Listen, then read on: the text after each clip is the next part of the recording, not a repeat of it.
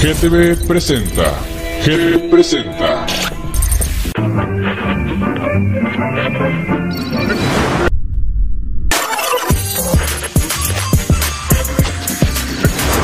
GTV, GTV presenta. GTV presenta.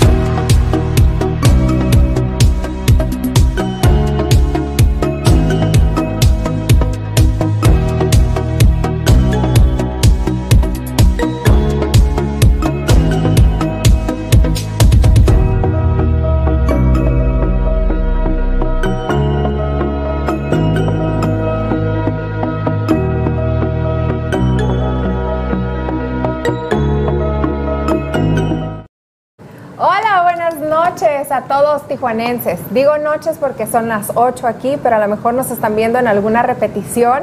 Este, ahora sí que por nuestras diversas plataformas en las que se va a transmitir este programa. Eh, estamos ahorita en Facebook, en vivo, estamos en YouTube y en Roku. Eh, la verdad es para mí un gustazo darle la bienvenida a este que será nuestro primer programa de muchísimos. Así es. Híjole, eh, lo titulamos Mujeres A toda madre. a toda madre. Ahorita les vamos a explicar un poquito del porqué del título del programa, pero antes quiero presentar a Paulina Chávez, que acá entre nos es mi hermana. este, Paulina Chávez es psicóloga, es psicoterapeuta, da clases en la Universidad Autónoma de Baja California, orgullosamente cimarrona, Cimarrona, egresada de ahí. Y pues ahorita da clases en psicología, en medicina.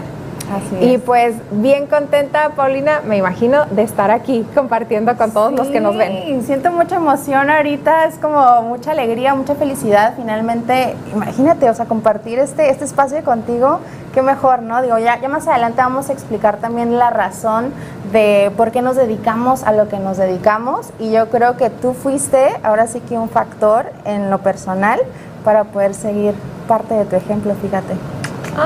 Pero más adelante vamos a tocar ese tema. Así que para mí es un honor compartir este espacio contigo. Ay, quiero mucho y no vamos a llorar ahorita, ¿eh? Pero bueno, entonces eso también se los, se los voy a compartir más adelante. Y pues bueno, es, es un programa dirigido para todos, para todas, no nada más en específico a las madres, sino también hijos, ¿no? Mi, mi hermana es mamá, yo soy hija, entonces podemos compartir desde las diferentes pers- perspectivas, ¿no? Y también vamos a tocar temas en donde nos pueden escuchar jóvenes, adultos, adultos mayores, ¿no? No importa el género. Vamos a tocar distintos temas. ¿Quieres eh, compartir? Sí, antes ¿Cuáles que, son? antes que nada, para quien no me conozca, eh, quiero presentarme también. Mi nombre es Alejandra Chávez.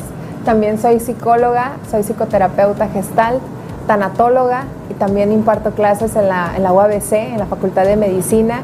y psicología y doy clases orgullosamente de tanatología en medicina, que es yo creo que el área que más me apasiona. Hablar de la muerte, acompañar en el duelo es algo que me encanta. Entonces será parte de lo que toquemos aquí, esos temas que luego son difíciles, luego de abordar en familia, con amigos. Y híjole, y pero no nada más hablaremos de duelo, hablaremos de temas de interés general. Creo que a todos nos sirve luego saber de los temas que tenemos preparados ya y que estamos ahora sí que no nada más documentándonos, sino también viendo este, a qué invitados podemos tener en nuestro programa. Porque Paulina y yo, si bien hemos estudiado muchísimos temas y aparte de estudiar, es el hecho de vivirlo con nuestros pacientes en la consulta diaria. Entonces, vamos a hablar, mira, ¿qué te parece si antes de, decir de qué vamos a hablar, decimos por qué estamos aquí tú y yo? ¿Cómo es que surgió la idea y el programa este que ahorita ustedes están viendo? Así es. Oye, todo, todo empezó una tarde, eh, la semana pasada, justamente, ¿no? Fuimos invitadas para cubrir un programa también que se transmite por este canal. Eh, y yo creo que fue tanto del agrado del público, de las personas que nos sintonizaron, que nos ofrecieron ese espacio, ¿no? Dijeron, ¿saben qué?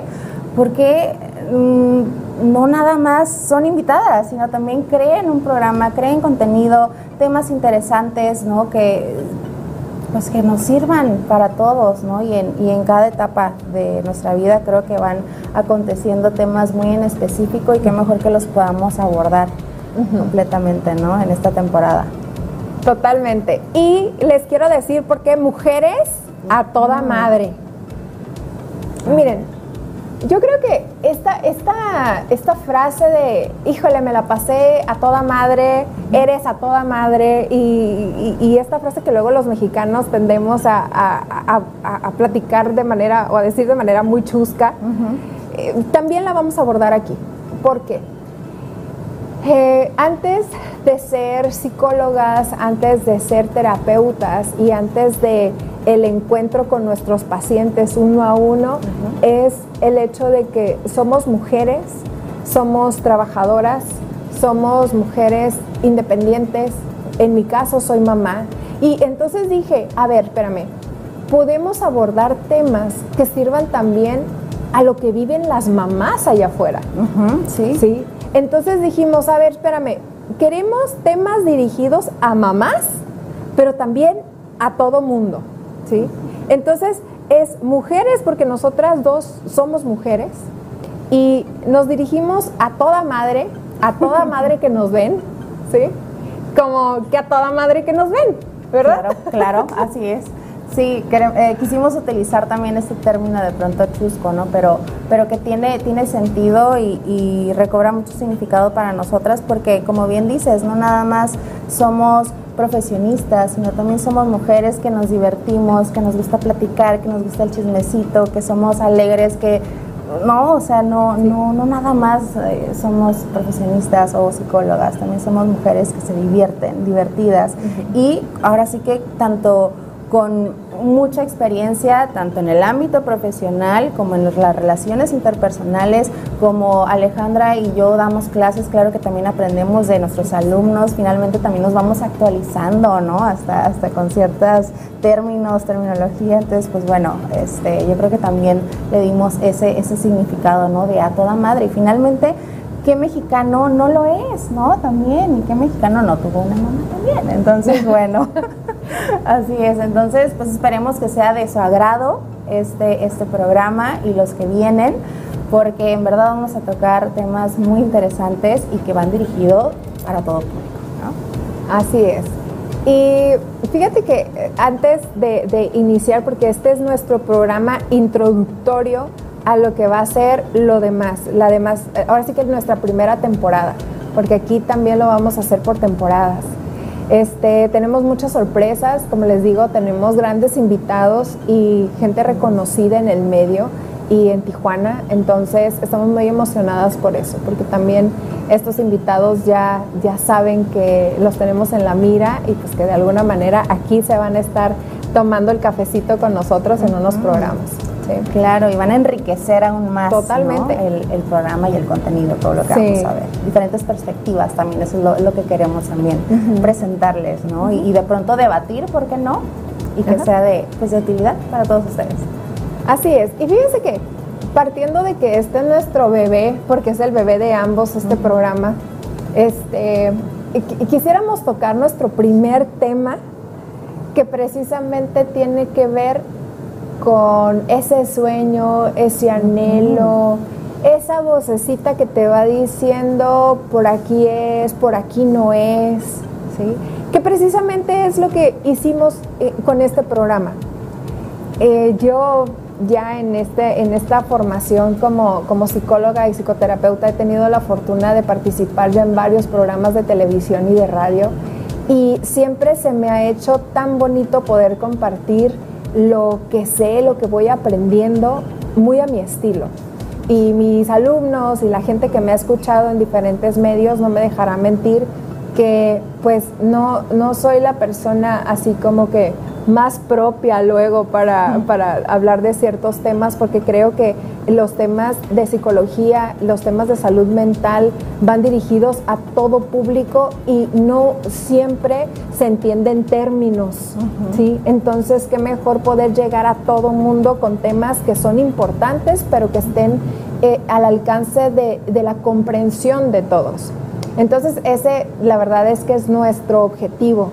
Y como les decía, el día de hoy tenemos eh, preparado el tema o quisiéramos hablar de cuando escuchas a tu voz interior. ¿sí? Escuchando nuestra voz interior. Y yo creo que desde chiquitos nos van diciendo esto sí haz, esto no hagas, por aquí te vas a caer, por aquí no, por aquí sí. Y, llega un momento en que somos adultos y de alguna manera nos seguimos rigiendo por ciertas ideas y a veces la verdad es que nos da miedo a atrevernos a hacer cosas nuevas porque de chiquitos nos dijeron no vayas a hacer esto porque qué tal si no funciona, qué tal si te va mal. ¿Qué tal si fracasas? ¿Qué tal si...? Y entonces nos llenan así como de monstruos que, que, dices, no, pues mejor, casi casi aquí me quedo en casa, mejor mamá, papá, dime qué es lo que tengo que hacer, porque como confío en ti, estoy segura que si sigo eso que tú me dices, me va a ir muy bien. Pero ¿qué pasa? Luego nos estamos traicionando. ¿Sí? Exacto. O estamos viviendo emociones displacenteras, ¿no? Como es que aquí no estoy a gusto, me siento triste, o a lo mejor me siento irritado, irritada, enojada, ¿no? ¿Por qué? Porque ni siquiera estoy haciendo eso que necesito y quiero hacer y que anhelo, ¿no? Pero quizá estas voces por fuera pueden como eh, opacar o nublar nuestra voz interior. Y yo definiría voz interior como aquello que nuestro cuerpo nos comunica que es lo correcto hacer. Y ojo, no, no correcto e incorrecto, sino lo que deseamos en verdad hacer, ¿no? Lo que queremos, lo que anhelamos, ¿sí? Y que de pronto sí se puede ver nublado por otros comentarios de otras personas, que no tienen, obviamente con la mejor de las intenciones, pero de pronto sí pueden ahí como que obstaculizar, ¿no? Claro. Ciertas cosas ya de adulto. Sí, y es que sabes de, de dónde parte luego todo esto. Yo me pongo a pensar como mamá que desde que mis hijos estaban en mi vientre casi casi les estoy eligiendo la carrera que van, el- que van a estudiar. Como de que, ah, veo que es niña, no, pues va a ser, primero va, va a ser bailarina y luego va a estudiar este, arquitectura o va a estudiar esto. Y muchas veces es eso que yo no pude hacer o yo no pude ser, entonces la voy perfilando, ¿no? Si por ejemplo quiero que mi hija sea, ba- sea bailarina hasta de, de bebé, le pongo todo el cuarto en rosita con tutús y, y ya sabes, las, las zapatillas y todo. Entonces de alguna manera ahí le estoy sembrando a mi hija que tú tienes que ser bailarina. ¿Y qué hay de los niños? O sea, yo recuerdo cuando mi hijo nació, todo su cuarto estaba de deportes, ¿no? Porque mi hijo va a ser deportista. Afortunadamente, juega básquet, ¿no? Pero ahorita me pongo a pensar, bueno, ¿qué tanto es de que le dije o, o le, le di los mensajes subliminales de tú tienes que ser deportista para que sea basquetbolista, ¿no? Sin embargo, ahorita a sus 12 años que ha estado desde preescolar en, en- en equipos de básquetbol, ahora que entró a la secundaria, me dice, ma, yo quiero seguir jugando básquet, ¿no? Entonces es seguir eso que él se dio cuenta que le gustó. Pero ¿qué pasa cuando nosotros vamos orientando a los niños a que tienen que hacer ciertas cosas para agradarnos a nosotros como padres? Sí, sí, cierto. O cumplir los sueños frustrados, ¿no? Que a lo mejor tú tuviste en tu infancia y no pudiste y sí, totalmente. Entonces yo creo que sí, definitivamente los padres llegan a influir en nosotros, en nuestras decisiones, claro, pero yo creo que ya llega a cierto punto donde también uno, ya es más consciente conforme va creciendo y van pasando los años y puede decidir. A lo mejor sí, sí me gustan los deportes, mamá, pero no voy a jugar fútbol, ¿no? Como a lo mejor mi papá quería, quiero jugar básquet, ¿sabes? Entonces a lo mejor ya le sembraste esa semillita de que el deporte está padre, se desarrollan habilidades y demás. la disciplina. La disciplina también, ¿no? Pero finalmente el niño o la niña va a decidir, a ver, ¿qué deporte? ¿No? Y eso también está padre. Sí. Sí, totalmente. Fíjate que les quiero contar una anécdota. Ahora sí que parece chiste, pero, pero es real. este, a ver. Yo desde temprana edad, ¿qué, ¿qué, puedo decir temprana? Secundaria, me empezó a hacer como cosquillita la psicología. Porque vi a la psicóloga de mi secundaria que siempre andaba como, ¿cómo te sientes? Veo que estás triste, ¿quieres platicar y todo eso? Y yo como adolescente es como que, ay, claro que no, estoy bien, no me pasa nada, ¿no? Sí, sí, sí. Pero dije, órale, yo era muy comunicativa, desde chiquita he sido muy comunicativa. De hecho, mi mamá me dice, mija, desde que estaba chiquita, me decía el director del colegio que tú ibas a ser periodista porque andabas en todo, ¿no? y eras muy chismosa. Además.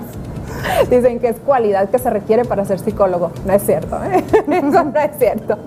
Pero bueno, entonces, este, cuando, cuando entro a la preparatoria, me voy a hacer servicio social al departamento de psicología. Entonces yo era la IBM de las psicólogas, la, que les llevaba y traía el cafecito, ¿no? Va. Y me gustó. Cuando salgo de tercer semestre de prepa, tengo que ausentarme por un año por una cirugía que tuve en Los Ángeles de la espalda lumbar, en la cual después de esa cirugía me fue imposible caminar por meses y tuve que estar un año hospitalizada en terapia, haciendo rehabilitación física, que en ese momento que, que, a mí me dicen los doctores, no vas a poder caminar ya, este, lo sentimos, pero pues fue un fracaso la cirugía yo me quería morir literalmente. Yo decía, espérame, yo he sido súper este, bailadora y, y, cantadora y era como mucho, no puedo decir el alma de la fiesta, pero sí era muy extrovertida. Entonces cuando me dicen eso, le dicen a un adolescente de 16 años, eso, de verdad mi vida se quiso venir abajo. Fue ahí cuando conocí a una persona que no era psicóloga de ese hospital y empieza a preguntarme cómo estoy. Y entonces me miraba llorar o me miraba enojada y me dice, se vale estar enojada, se vale estar triste. Cuando yo decía, ay, a mí no me gusta estar triste, ay, a mí no me gusta estar enojada, porque pues ahora sí que la familia nos tiende a decir, ay, tú por todo lloras, y entonces nos vamos callando, ay, no te enojes, que, o sea, así, ¿no? Nos van como anulando luego nuestros sentimientos, ¿no? O, o hasta nos van diciendo, por esto sí debes de llorar y por esto no debes de llorar. Entonces, para mí, el estar ahí era muy triste así. Entonces, esta, esta persona me hizo saber que el acompañamiento era bien importante. Y la verdad eso fue lo que te puedo decir que me salvó de no quererme morir a mis 16 años. Salgo de ese hospital al año siguiente, ciclo escolar siguiente, entro a cuarto semestre de preparatoria y ya medio pudiendo caminar con una muleta y después llego a terapia para a, psicoterapia para aceptar el bastón como mi nuevo puedo decir mejor amigo, pero mi nuevo acompañante de por vida, que yo para nada a los 17 años decía cómo con el bastón, pero la verdad es que después de haber no podido caminar, dije, mientras pueda caminar como sea, ¿no? Y entonces yo digo, yo quiero ser psicóloga, quiero hacer lo que esta persona hizo con personas que se sienten en un estado súper vulnerable, de mucha tristeza, que se quieren morir en un hospital, ¿sí? Y, y entonces digo, yo quiero ser psicóloga. Y entonces no me dejarás mentir que luego este, nuestros padres tienen una idea o tienen un plan que para ellos es el mejor, ¿no? De, híjole, no, pues es que cómo vas a estudiar psicología si tenemos un negocio y hasta tiene tu nombre y tú lo puedes atender y tú lo puedes manejar y tú puedes administrarlo y todo eso. Y entonces cuando yo dije, no, yo quiero ser psicóloga. Y la verdad es que seguí esa voz interior, que es precisamente de lo que estamos hablando hoy, que a pesar de ya tener algo prefabricado, que mi papá ya había trabajado por él, por subir este negocio, esta empresa, y que me dice, es que, pues no, Alejandra, ¿cómo vas a ser psicóloga si aquí está todo ya casi, casi en bandeja de plata? Y yo decía, no, es que yo quiero ser psicóloga. Y, yo sé que lo hacía con la mejor de las intenciones, casi, casi para asegurarme, aquí ya está hecho, tú nada más síguele, tú no batalles. Y entonces estudio psicología y después era como de, si yo quería ser la psicóloga de un hospital, luego me voy a trabajar a un hospital. Y luego dije, hoy yo esto que veo en los hospitales, que veo médicos también un poco insensibilizados al trato humano y al trato a un enfermo que está pasando lo más terrible emocionalmente, dije, yo quiero darle clase a los médicos, ni siquiera a los psicólogos, porque los psicólogos, quieras que no, van a tener sus bases tarde o temprano, claro. ¿sí? Pero los médicos no, los médicos tienen muy pocas clases de, desarrollo humano, personal, eh, eh, psicología, etc. Y gracias a Dios, después de ya 12 años que tengo dando clases en la UABC, este, puedo decir, ahí vamos. Y creo que lo, lo bien que, que, afortunadamente me ha ido como psicóloga es porque nunca me dejé llevar por, otra, por otros consejos de aquí te va a ir mejor. Si tú vendes esto, te va a ir mejor. Si te vas a vivir a tal lugar, te va a ir mejor. Si haces esto, te va a ir mejor. Yo decía, ay, espérate, es que yo siento que por ahí no es. Y digo siento porque se siente acá adentro de, ay, no, por ahí no. Pero yo creo que si hubiera tenido miedo, y, les quiero compartir, cuando yo estaba estudiando psicología, un maestro de psicología nos dijo a las chicas, si tengo compañeras viendo este, este, este programa, no me dejarán mentir, que teníamos un maestro que nos dijo, chicas, ¿ustedes para qué estudian psicología? Van a terminar vendiendo medias por catálogo. Nos dijo medias, ¿eh? Mm. Como para decirnos, van a terminar de vendedoras, no van a ser psicólogas. Y yo decía, mire este, ¿con qué derecho? ¿No? Claro. Y entonces a pesar de esas vocecitas, a pesar de muchas cosas que luego se vienen que pareciera que, ay, no, esto está muy difícil y leer mucho y, analizar mucho. O sea, a ti te, te constará de que nuestros primeros análisis de la personalidad era a través de películas, de, ver a actores o ciertos personajes y decir, a ver qué trastorno tiene. Y ahí teníamos que estar viendo. Hasta la fecha yo no puedo ver una película sin estar como diciendo, ay, necesito diagnosticar a este personaje porque tiene unos rasgos muy floridos de tal trastorno, ¿no? Y la verdad es que hasta ahorita el hecho de ir siguiendo por aquí sí, por aquí no esto, la verdad es que hasta ahorita y gracias a mi acompañamiento terapéutico, porque ese no lo dejo, para mí es tan incongruente que un terapeuta no vaya a terapia. Es como si el médico, de verdad, vamos con el médico porque traemos un dolor así súper feo abdominal y nos dice el médico, ay, es que tiene que tener esta dieta, no tomar, no tomar alcohol y no fumar. Y el médico, ay, con su hamburguesota, el cigarrote y todo eso, o sea, qué congruencia hay, ¿no? Entonces, a mí se me hace que este crecimiento y este seguir mi voz interior es muy acompañado de que mis terapeutas me han hecho ver cosas que a lo mejor a simple vista no puedo ver. ¿Por qué? Porque tengo muchos introyectos, muchas cosas de esto está bien, esto está mal, esto no lo deberías de hacer, ¿qué van a pensar si haces esto? Entonces, hasta ahorita no me ha fallado esta voz interior. sí. Sí, totalmente de acuerdo contigo. Eh, digo, también por lo que he visto en ti, hasta dónde has llegado y también por experiencia propia, ¿no? Finalmente llega un punto en donde ya no podemos este, dejar de lado esta voz interior. Quizá durante un tiempo pudimos haber sido como influenciados fácilmente, pero va a llegar un punto en el que no, en, el que ya no más, ¿no? Y, y, nos vamos a dar cuenta.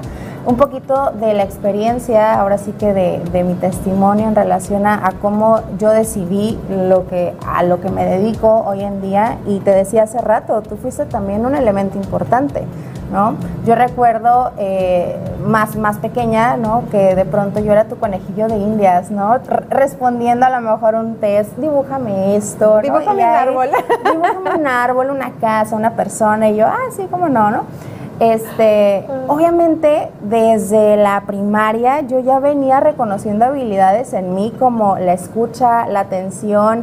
Yo era como la doctora corazón, así me decían algunas amigas, ¿no? Porque era la típica amiguita que escuchaba, que aconsejaba, que era el paño de lágrimas de, la otra persona. Entonces como que ya había ciertas habilidades desde chica, ¿no? Que, que, que, ya, que ya lo reconocía, vaya.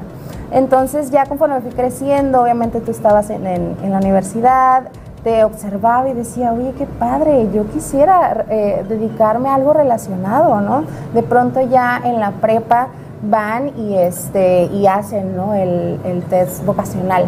Entonces lo respondí, claro, correspondía a, pues, humanidades, ciencias de la salud, ¿no? Ciencias sociales, o sea, ya salía psicología ahí. Entonces, era, era ya esta inquietud y decir, creo que sí va por ahí.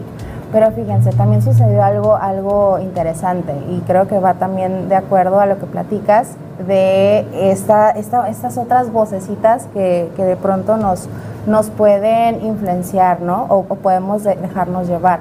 Eh, mencionabas eh, de mi papá, ¿no? Que tiene un negocio y papá, si lo estás viendo, sí lo está viendo. Ah. Aquí veo que sí lo está viendo. Papá. Entonces, saludos. Sí, sí, saludotes. Eh, de pronto él también me decía, oye, pues ya tenemos el negocio y, obviamente también hay habilidades y reconozco capacidades culinarias en mí, ¿verdad? Yo creo que viene de familia, mi papá tiene un talento para la cocina increíble y mi mamá también, entonces bueno, ya el sazón y la habilidad ya estaba, ¿no? Ya, ya estaba ahí en la sangre. Entonces de pronto me dice, Paulina, a ver, psicóloga, psicología, te vas a morir de hambre, ¿no? Ahí vas a andar con tu folder bajo el brazo pidiendo trabajo. Aquí tienes un negocio. Tú te puedes quedar con este negocio, puedes ser la chef, puedes... Aquí es lo seguro y aquí está el dinero, ¿no? Prácticamente aquí está asegurado. Y claro, entonces imagínense, yo también pues más joven y decía, sí, cierto, ¿no? Y, de pronto tenía miedo y decía, sí, cierto, y si estudio psicología, y si no me va bien, y si en verdad ahí me voy a estar muriendo de hambre, ¿no? Sin, sin dinero. Entonces, bueno, dije, ok, podría tener razón, ¿no? Tengo habilidades para la cocina. Dije, ok, va, me voy a meter. Y entré a, a, una escuela que muy reconocida en Tijuana de cocina. De gastronomía. De gastronomía, ajá. Te quiero interrumpir para decir que las habilidades que tenías, o sea, estaban, eran tangibles y observables. O sea, cocinas delicioso. Mm, gracias. Entonces era como de que de verdad también la harías de, de, de chef. Sí, sí, sí, sí. Digo, ya de pronto conforme iba avanzando en, la carrera, hice mis, mis, prácticas también en un restaurante muy reconocido que me encanta ir, es uno de mis restaurantes favoritos. Italiano. Que no sé si puedo decir el nombre, pero es italiano, sí. Este, y claro que sí, o sea, sí me reconocían mi trabajo y yo siempre he destacado por mi responsabilidad, compromiso y a todo le echo ganas, ¿no? Así sea hasta para barrer, que ahí yo hacía de todo ahí en, en, las prácticas. Pero llegó un punto en el que era inevitable no escuchar esa voz interior y, finalmente esa voz interior era, o sea, sí, sí eres buena para esto, pero realmente no te apasiona, ¿no? Realmente a veces vienes hasta con el nervio ya en camino para acá porque sabes que lo que vas a hacer, si bien sí eres buena, pero no te gusta, no te apasiona, te quieres dedicar a esto toda tu vida, ¿no? O sea, sí, sí puedes. De capacidad, claro que hay capacidad. Pero y de deseo y de gusto y de necesidad, o sea, no. Entonces llegó un punto donde dije, ¿sabes qué? Ya no más. Y me salí y, me decían, ¿no? Inclusive, pues ya estás a media carrera, termínala. Y ya después estudias lo que quieras, ¿no? Pero termínala, ya, ya te falta poquito. Y dije, ¿sabes qué? No, no quiero terminarla porque finalmente yo ya sabía y reconocía que mi lugar estaba en otro lado, ¿no? Y que qué mejor que ya empezar a invertir ese tiempo, a lo mejor ese, año y medio que me faltaba de gastronomía, ya invertirlo en lo que en verdad me gustaba, ¿no? Y lo que en verdad a mí me hacía ilusión y hoy en día de verdad que no me arrepiento. Finalmente tengo bases culinarias también. Gracias a, mi papá también sigo yendo al negocio, apoyo, trabajo. Tengo un negocio aparte, ¿no? De mesas de postres y, y de la mano ahí de, de, mi mamá que hace unos pasteles riquísimos también. O sea, y, y yo lo veo como otro ingreso, ¿no? Pero finalmente no lo veo como mi vocación, tal cual como veo a la psicología hoy en día. Y la verdad es que yo siempre digo, cuando algo te apasiona, cuando algo te gusta, le vas a buscar y le vas a rascar hasta conseguir algo, ¿no? No hay manera de que te quedes así como que en el limbo si algo te apasiona realmente. ¿no? Entonces me doy cuenta este, hoy en día que sí, o sea, gracias a Dios, gracias a ti, gracias a mi familia, que, me ha apoyado, pues estoy en donde estoy ahora y, me da muchísimo gusto porque además de, de, brindar este acompañamiento a mis pacientes, que ojo, yo desde la universidad, desde la carrera, yo ya tenía este gusto y, este amor por la psicología clínica. Y mis maestros no me dejarán mentir, no creo que lo estén viendo, se los vamos pero, a compartir pero se lo vamos a, compartir, no me dejarán mentir, destacaba en esas materias. Y me iba muy bien. Y no quiere decir que en las otras materias o en las otras ramas de, de psicología no me iba bien porque les digo, tenía este sentido de responsabilidad, de compromiso y siempre era como que, ¿no? Entregar tareas y demás, pero ya había, o sea, ya, ya mi voz interior ya me decía por dónde irme. Y, y, ahora que ya tengo mi propio consultorio, también gracias al apoyo de, mi mamá y, de, y de todos ustedes, digo, qué padre lo que un día en la universidad yo veía así como lejano, cuando tenga mi consultorio, ahora ya lo tengo. Y ahora este, veo pacientes y, y me llena mucho de, de, orgullo de pronto ver el gran avance que tienen, ahora también con la oportunidad de, de ser docente. ¿No? En, en, la universidad también me ha enriquecido muchísimo en todos los aspectos y me gusta mucho también enseñar. Entonces creo que mi voz interior no me falló y no me, y no me ha fallado. ¿no? Yo creo, y, y por eso digo, y estoy consciente que en algún punto de nuestra vida vamos a decidir escuchar esa voz interior. Por más que haya otras personas ¿no? que pudieran estar nublando, finalmente la vamos a escuchar, ¿no? Y estamos donde estamos gracias a esa voz interior. Totalmente. Fíjate que yo en todos los años que tengo este, dando clases en la universidad, me ha tocado escuchar a más de 10 alumnos. Eh, yo doy clases en, medicina, ¿no? Eh, fácil más de 10 alumnos que dicen, es que yo no quiero ser médico, yo nada más termino este, mi área clínica, pero yo ya no entro al internado. O sea, yo no quiero ser médico o yo termino esta carrera y me voy a ir a Estados Unidos de auxiliar de enfermería o algo. ¿Por qué? Porque yo estoy estudiando esta carrera solamente para darle gusto a mis padres. O, voy a estudiar esto porque vengo de una generación o de generaciones que tienen la misma profesión. Mm. Entonces, ¿cómo yo voy a ser desleal a, lo que hace la familia? Y no nada más en medicina, he escuchado abogados, he escuchado en todas las carreras o casi todas las carreras en donde dicen, es que estoy estudiando porque es en lo que quedé. Mm. Eh, porque es lo que me dijeron que me podía dar más dinero. Mm. ¿Sí? Eh, entonces digo, hoy a, mí se me hace muy complicado porque si no, si no haces lo que te apasiona, es que dijiste una, esa palabra pasión, a mí se me hace que es mi, de verdad como mi motorcito de día a día. A mí me apasiona lo que hago. Y está bien bonito que te apasiona lo que haces porque no lo ves como trabajo. Porque yo llego en las mañanas a mi consulta y estoy y veo mi agenda y digo, órale, Y para mí es una gran responsabilidad ver la cantidad de pacientes que tengo ese día porque cada quien tiene una temática diferente. Y digo, no inventes, yo nací para esto. Yo quiero con todo mi corazón hacer esto. ¿sí? Entonces para mí es como de que sí, a veces ando desvelada y al día siguiente es como, ay, pues café, ¿no? O sea, algo tengo que hacer, pero con eso no estoy diciendo, ay, no, este, todo es miel sobre hojuelas. Claro que no. A veces también se me poncha el carro y, ay, tenía paciente y tengo que estar, o sea, a todo mundo nos pasa. Pero cuando realmente disfrutas eso que haces, no lo ves como trabajo, como de, ay, me faltan cuatro horas, y me faltan tres horas, y me faltan dos, y lo ves que los minutos pasan lento, lento, lento. sí. He conocido muchas personas que están trabajando en donde no quieren y lo hacen de malas, de mala gana. O sea, no quiero hablar mal de los servidores públicos, pero muchos no quieren ser servidores públicos, nada más heredan una base y no quieren servir al público y lo hacen tan de mala gana que de verdad te están haciendo un favor, ¿no? Así como que, oiga, disculpe, casi, casi, pero no se vaya a enojar por lo que le voy a decir, pero vengo a hacer este trámite. ¿Por qué? Porque no les apasiona lo que hacen, porque es más fácil seguir lo que ya está, ya heredé esta base o ya heredé este nombramiento o, o, soy el hijo de tal profesionista, entonces tengo que también tener esa profesión, que se van siendo desleales a sí mismos. Y cuando eres desleal contigo, no te va a gustar lo que haces. lo, vas a, lo vas a aborrecer, vas a decir, ay, ya son las 6 de la mañana y me tengo que parar, y lo vas a decir con mucho, muchísimo disgusto. Claro. Sí.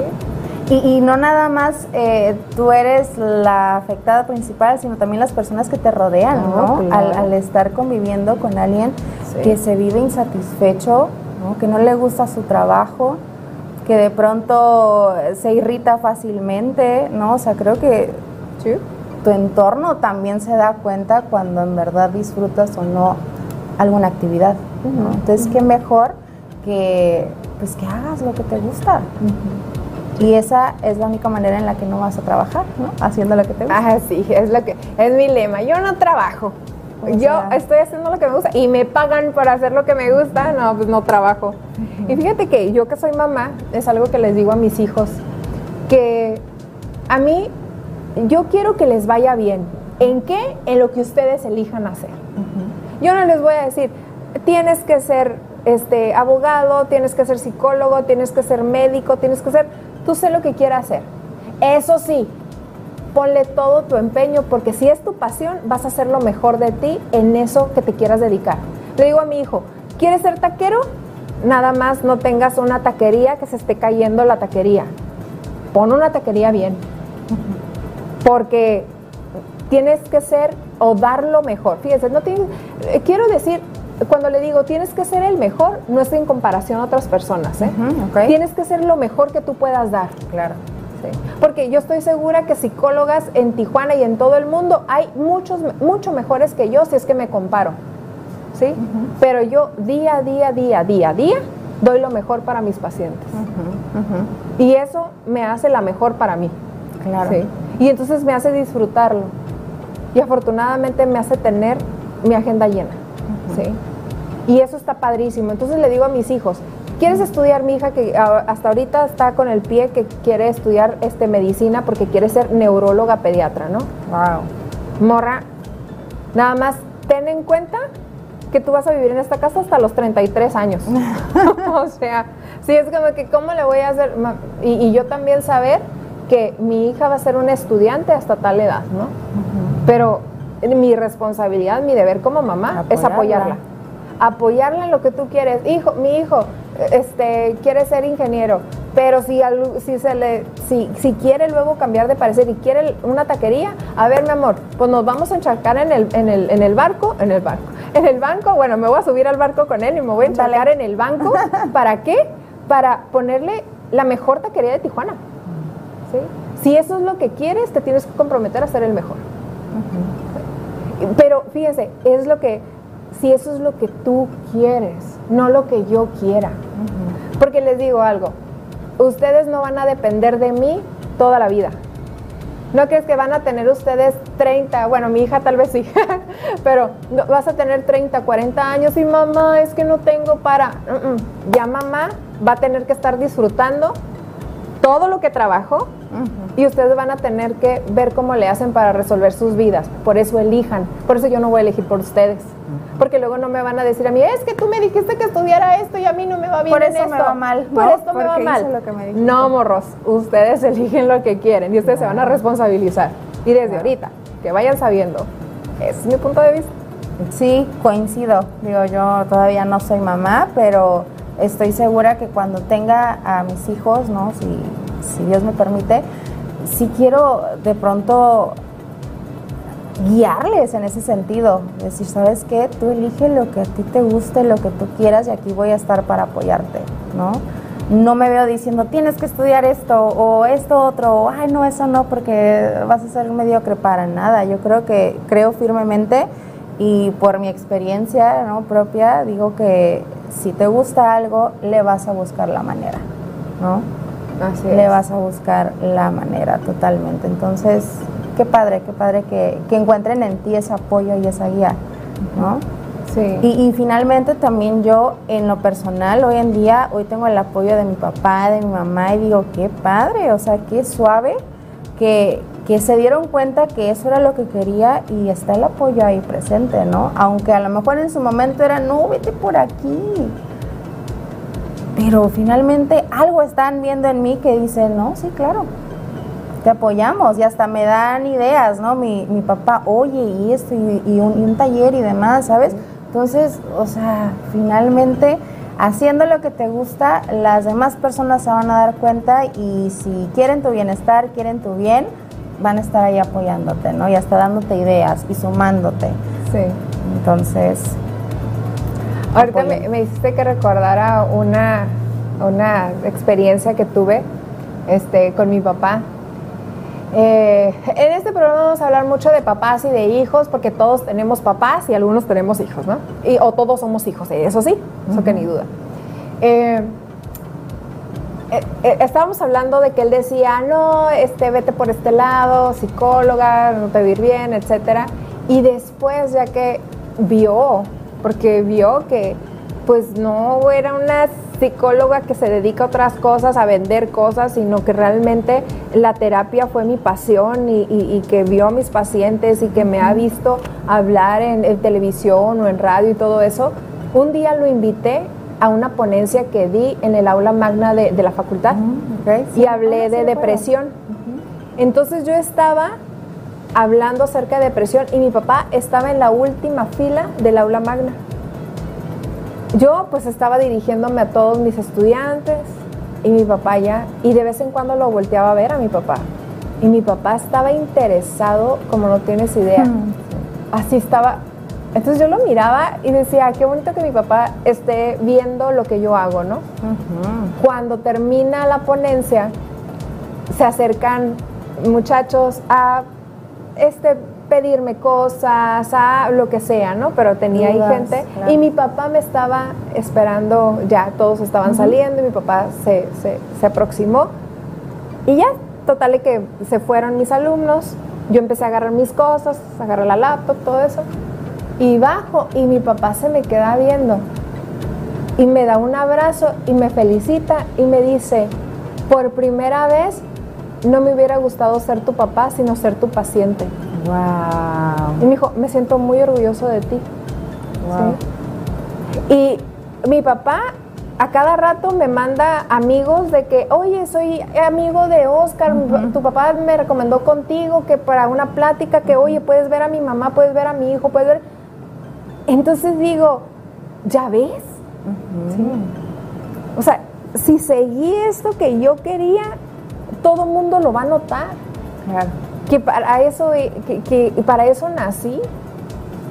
Y yo, y yo creo que todo el mundo, de verdad, cuando somos leales a esto que, que, que aquí adentro nos dice, por ahí, háganle caso, no tengan miedo. Hay una frase que dice, si tienes miedo, hazlo con Hazlo miedo, con miedo. pero hazlo. ¿sí? ¿Qué puede pasar? Yo les voy a compartir.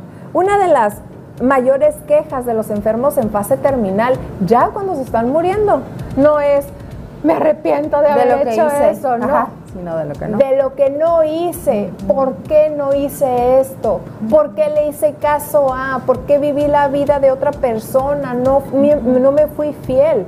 Y discúlpame, pero ya no tienen una segunda oportunidad para volver a vivir y tomar decisiones ahora sí propias. Entonces yo siempre les exhorto a mis alumnos, que son los que están ahorita en formación todavía, es escúchense, ¿para qué están estudiando medicina? Cuando daba clases en psicología, ¿para qué están estudiando psicología? Y cuando dabas clases en enfermería, ¿para qué quieren ser enfermeras o enfermeros? Y entonces muchas respuestas eran, pues, porque no había otra cosa, porque en esto fue lo que quedé, porque, mi, mamá papá es doctor, ¿no? Exacto. Y yo decía, no inventes, ¿y tú qué quieres? Y se quedaban de a seis cuando, ¿y yo qué quiero? ¿Y yo qué quiero? ¿Y yo qué quiero? Cuando espérate, supuestamente estás estudiando o te estás dedicando, porque muchas veces no todos tienen la oportunidad de una profesión, ¿no? Pero lo que estás haciendo, el oficio que estás desempeñando, ¿es lo que quieres? ¿Te llena? ¿Eres tú? ¿Puedes, eh, te mueves como flipper en el agua? ¿Sí? Ahí estás en el camino. Cuando dices, me gusta esto. No cuando, eh, pues me gusta. Sí, pues, eh, me sobrevivo. Me pagan. Sí, eso marca la diferencia, ¿no? El hacerlo con gusto. Este, y ojo, o sea, el miedo pues va a estar presente porque el miedo es una emoción totalmente normal y válida ante la incertidumbre. Y, de pronto yo creo que el miedo más común que escucho en terapia es miedo al fracaso. Es que sí, me apasiona esto, pero ¿y si no me va bien? ¿Y si me equivoco? ¿Y si fallo? ¿Y si mi papá o mi mamá tenía razón en que no me va a ir bien? y tienen esa barrera, ¿no? Pero es ese miedo tan grande y como dices tú, pues mira, el miedo va a estar, aún así le huyas o le enfrentes. Así que pues mejor habrá que enfrentarlo, ¿no? Pero el miedo puede ser uno de los obstáculos, ¿no? O, un aspecto que pudiera nublar o opacar nuestra voz interior. Y, pero finalmente digo, desde mi experiencia es, pues aviéntate y en la experiencia te vas a ir dando cuenta, ya en la práctica te vas a ir dando cuenta, a ver, si me equivoqué, si fallé, si fracasé, al menos ya aprendí algo y, y redirecciono, ¿no? Ya me voy por aquí, ya supe que por aquí no es, pues por acá sí es, pero ya en el hacer, en la acción, nos damos cuenta de ello. Si solo nos quedamos en el no, mejor no lo hago por este miedo, porque si me equivoco, pues no vas a saber si realmente te ibas a equivocar, ¿no? Te vas a quedar con ese miedo y no vas a hacer algo al respecto. Entonces yo también algo que, quisiera comunicarles ahorita es eso, en la experiencia, en la práctica, dense cuenta si se equivocan, ¿no? ¿En qué? ¿Cómo me puedo redireccionar? ¿Cómo puedo realizar los ajustes necesarios? Pero ya tengo un norte que antes no tenía al no atreverme a hacer las cosas. ¿Sí? Y es algo que yo lo he practicado también. Y recuerdo mucho en, en pandemia fue cuando me lancé totalmente a dar terapia en línea, ¿no? Yo recuerdo que dije, no, hasta que termine de estudiar mi maestría, ¿no? Ya terminó la maestría y yo, ah, este, no, después de, ¿sabes? Tenía yo ese miedo porque dije, ya me voy a, dedicar, ¿no? Ya, ya, ya voy a ejercer y claro que a pesar de que, de que me encanta, y, que tenía ya ese deseo, claro que había miedo, miedo a la incertidumbre. ¿no? Entonces fue en el atreverme, hice mi página este, y de poquito en poquito me he ido recomendando. Yo creo que no utilizo tanta publicidad en redes sociales, sino es la recomendación por medio de, ah, mira, te refería a un primo, al amigo, y así se van haciendo cadenita y digo, ay, qué suave, mira, y yo que hace cuatro años yo tenía mucho miedo y no me iba a animar, ¿no? Entonces es como, pero en el hacer, en el atreverme con todo y miedo, órale, lo hago. Sí. ¿No? Pero teniendo la convicción que eso quería hacer. Sí. ¿No? La convicción y la confianza. Desde niños, muy poco nos enseñan a confiar en nosotros mismos. Ese es una gran responsabilidad de nosotros como padres que nuestros hijos confíen en ellos. Y la verdad es que nuestros hijos confían en ellos cuando son niños a medida de lo que nosotros confiamos en ellos. Es cierto. Sí. O sea, de si yo le digo, claro, muy bien, mira qué bien te salió esto, el niño dice, ay, sí es cierto. Cuando es grande, o sea, ya está más claro de lo que quiere porque precisamente siente esa voz interior que ya no es la de mamá, probablemente, en mi caso, ¿no? Ya es la de él, de, hey, sí, me gustó esto, me gustó cómo se siente esto. Pero lo aprendió a partir de mamá o papá, que claro que le reconocía, que le felicitaba, que le daba un abrazo. Sí. ¿no? Y, y que sabes que la confianza no nada más este, necesitamos este, dársela a nuestros hijos cuando aciertan, Ok. sino también Ajá. cuando se equivocan. Claro. ¿Sí? Sí, sí, Como de, no invent, ok, pasó esto, ¿cómo le podemos hacer para que lo resuelvas? Porque yo confío en ti. Claro. Porque, eres puedes, súper tienes inteligente, tienes las capacidades, entonces está bien equivocarse, porque luego tenemos adultos diciendo, es que me salen mal las cosas, a mí no me gusta equivocarme. Y yo, pues no manches, o sea, ¿qué- ¿con qué chip crees que naciste que te hace único para no equivocarte? Porque todos nos equivocamos. Claro. Y gracias a las equivocaciones es que aprendemos. No aprendemos de los aciertos, aprendemos de las equivocaciones. Y más cuando son luego equivocaciones significativas. ¿sí? A veces hay una experiencia displacentera, o que, bueno, que no se siente bien, que no se siente padre, con ese, ese error que cometí. Ujú. Sí. Y de ahí aprendemos, hasta más nos acordamos, no hombre, ya no quiero que me vuelvan a decir esto o que me vuelvan a hacer Ya esto. no me voy por ese camino. Ya no. Ya sé que. Y entonces aprendes de manera significativa. ¿sí? Por ejemplo, yo una vez, ay no, es- esto nunca lo hagan, pero me envalentoné un 24 de diciembre de hace muchísimos años, traía el carro de mi mamá Ay, sí me acuerdo. y me entonces impactó. me choca un carro y estaba medio lloviendo y ahí voy detrás del carro. Dije, no se paró, ahí voy, ¿no? Y dije, es que no me van a creer que... Que te chocaron, Oye, ¿no? como, el, tú- como el YouTube, no, yo no choqué, Me me, chocaron. chocaron. Ah, pues me chocaron. Entonces dije, me- así me va a ir con mi papá y con mi mamá, así me va a ir. Pues ahí voy detrás del carro. Me metieron a un callejón sin salida, oscuro, que no no. sabía. O sea, de verdad, si eran maleantes, ahí hubiera quedado. No me estarían viendo ahorita. Y cuando finalmente les pude decir, creo que le hablé a mi papá y vente por aquí, creo que agarré esta calle, creo, pues no sé, No. obra, obra del Espíritu Santo, llegaron al lugar donde estaba y todos, Alejandra, ¿cómo te metiste a este lugar, no?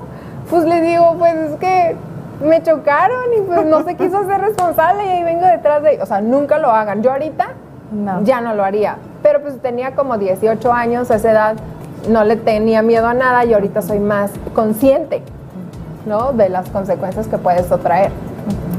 Entonces, eh, a veces el hecho de sigue tu voz interior es también ver que, ah, bueno, pero estaba con lo, ahorita voy con eso, pero estaba con la de los aprendizajes significativos. Ajá. Yo ya no vuelvo a hacer eso porque me dio un terror. Claro. sí. Entonces, gracias a ese terror que sentí, ya no vuelvo a corretear gente que me choca. y aprendí con eso que, me, que sentí en las entrañas, ¿sabes? Entonces, Sí. E ibas a, a decir ahorita otra idea, como que, bueno, no sé si ibas a decir eso, a lo mejor ya, ya estoy tan conectada contigo que tal vez sí. Este, pero claro, en muchas ocasiones nuestra voz interior, pues, se va a equivocar también, como en esa, en, en ese momento de no, y corretealo y síguelo, porque entonces te van a regañar, ¿no? Pero esa misma voz interior finalmente va creciendo, va aprendiendo, va madurando y sobre todo pues nos va a ir guiando hacia, hacia donde necesitamos estar a partir de todas estas experiencias que nos marcaron. ¿no? claro. Sí, sí iba por ahí. No, ¿Sí? es que eso es lo que iba a decir, Les que a veces digo. nuestra voz interior se puede equivocar y qué bueno que se equivoque, porque de eso aprendemos. Claro. No queramos, eh, querramos de verdad ser perfectos porque no existe la perfección, existe la mejora. y, y la mejora se da gracias a estas experiencias que tenemos. ¿no?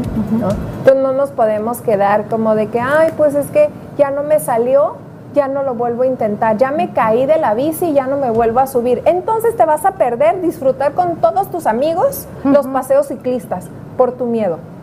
Te vas a, es más lo que pierdes por el miedo que lo que ganas.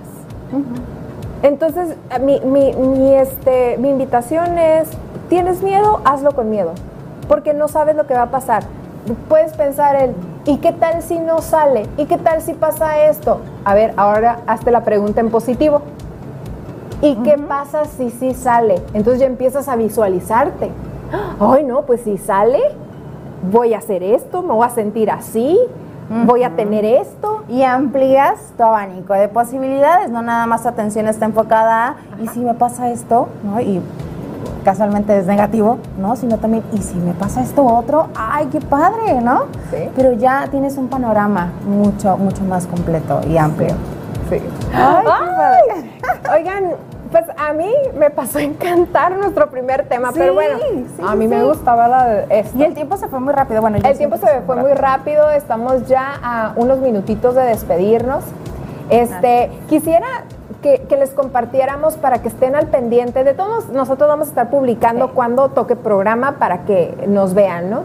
Pero vamos a estar tocando temas como de relaciones de pareja, comunicación, duelo, este, eh, enseñanza o crianza a- hacia nuestros hijos. Claro. Este. Gestión de emociones, inteligencia emocional, todo tipo de situaciones que todo ser humano vive. Exactamente, también algo que me gustaría es cómo trabajar nuestra espiritualidad. ¿Sí? Ah, eso está también. padre, sí. Entonces hay eh, eh, sexualidad, erotismo. Ahora sí que vamos a hablar aquí de todos los temas que, que- que- son de verdad de interés para nosotros, que nos van a hacer crecer. Preten- pretendemos ambas que este sea un programa que nos ayude a crecer tanto a nosotras como a ustedes. Claro. Entonces, que por ustedes estamos aquí, este, por ustedes trabajamos, us- ustedes nos motivan y pues le vamos a dar con todo porque esto es lo que nos gusta compartir y qué mejor hacerlo por este medio, ¿no? Y que nos abran ahora sí que este, esta hora para poder vernos y escucharnos. Así es, y asimismo nos vamos a encargar también de invitar a personas no expertas en el tema y que todavía enriquezcan aún más este encuentro que vamos a tener pues cada miércoles de 8 a 9 para que nos sintonicen y pues para nosotros encantada que, encantadas de que, de que lo hagan ¿no? y de que podamos aprender juntos. tenemos esta hora para que ya todos ya salieron de trabajar. Sí. Nada de que no las vi porque estaba trabajando. No, no es cierto. Ese, ese es el que nos tocó, nos asignaron. Eh, ese- Ah, pero es es, el único. eh, pero es, es el único que tenía. No, pero es muy buen horario. Sí. Porque creo que, por ejemplo, nosotros nos desocupamos 6, 7 de la noche de la consulta y aquí estamos a las 8 de la noche, radiantes. Claro. Como si fuera de día. Claro, sí. Y pues muchísimas gracias por, por, por sintonizarnos. Este, acuérdense de nuestras redes sociales, ahí nos pueden encontrar como SIC Alejandra Chávez y, SIC Paulina Chávez. ajá, y estamos para servirles. Este, tenemos nuestro consultorio, somos Alpac psico- psicoterapeutas y la verdad es que, pues, bueno, nos despedimos con, con un saludo muy cordial. Gracias a todas las personas que es- nos hicieron el favor de conectarse. Por aquí voy a mencionar algunas de los que alcanzo a ver. Es de. Carla, Angie, Anaís, Jesús, Marilú, Gerardo, Saraí, eh, Betty, Hilda Nieblas, Mildred, Oscar, este, Angélica, Dora Macías, Inda, eh, Noel Serrano, este, nuestro hermano Oscar Iván, Laurita Garza, Aide Martínez, Rubí Flores, Ángel Nieto, eh, Laura Verduzco, Jorge Montoya de Carrasquilla. Ay, maestro, gracias, qué honor que me vea. El mejor tanatólogo en toda la Latinoamérica, que ha escrito más de 20 libros, nos está viendo. Guau, gracias, gracias, doctor. gracias. Este, Mario Lafón, gracias. Ludivina, Rebeca, Alicia, Lupita, Inda, Maribel, Angélica, Lorena Dueñas, Mauro. Este, gracias a todos. Y también a dos personas bien importantes, ¿no? Y que nos apoyaron y que claro que también han sembrado la semillita para hoy estar aquí con ustedes, nuestros papás.